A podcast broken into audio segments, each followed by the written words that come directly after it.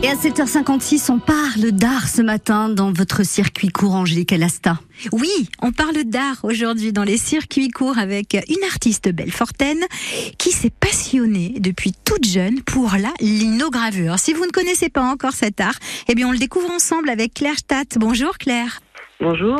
Vous êtes une artiste belfortaine. Vous avez fait une partie de vos études d'artiste donc sur notre territoire. Et aujourd'hui, vous êtes dessinatrice, aquarelliste, sculptrice et linograveuse. Pourquoi avoir choisi ce support?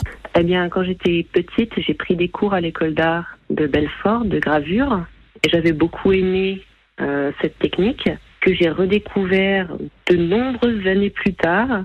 Euh, encore une fois à l'école d'art Jaco, beaucoup cette possibilité de, de, créer un support qui permet d'imprimer plusieurs tirages, mais chaque tirage a ses petites choses qui sont uniques car euh, l'encre ne réagit pas toujours pareil sur le papier et j'aime beaucoup le charme que ça donne à chaque tirage. Alors la linogravure, ça se pratique sur du linoléum. C'est un matériau euh, un petit peu souple que vous sculptez, vous créez une matrice qu'ensuite vous ancrez pour imprimer sur du papier ou du tissu. C'est bien ça. Donc c'est un matériau que vous travaillez, mais à l'envers, c'est un petit peu comme le négatif d'une photo? Oui, en effet. Il faut faire attention, surtout si on veut ajouter du texte, car le résultat sera en miroir. Quels sont vos sujets de prédilection? Alors j'aime beaucoup dessiner des portraits et des mains. J'ai aussi un intérêt pour tout ce qui est un petit peu memento mori. Donc on va retrouver des motifs de squelettes, des crânes, des choses comme ça. Et j'ai aussi des inspirations dans la couture historique, notamment la période victorienne et édouardienne.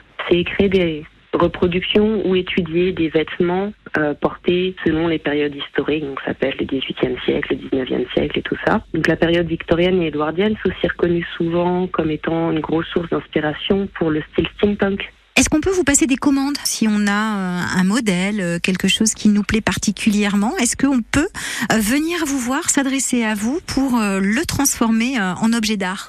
En objet d'art, oui. En linogravure, peut-être moins parce que c'est pas un support personnalisé. Je continuerai à faire des tirages euh, de cette pièce.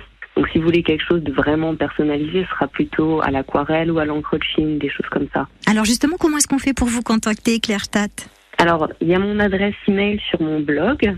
Euh, le blog, c'est My Only Daydream sur Tumblr. Sinon, vous faites aussi des marchés régulièrement J'ai le 25 juin à Saint-Barthélemy en Haute-Saône, le 30 juin à Fraillé, 23, 22 et 23 juillet euh, à Mélisée, donc aussi en Haute-Saône. Très bien. Merci beaucoup, Claire Stadt. Merci à vous. Vous retrouvez les circuits courts sur FranceBleu.fr et sur l'application ici ICI dans une minute 8 heures.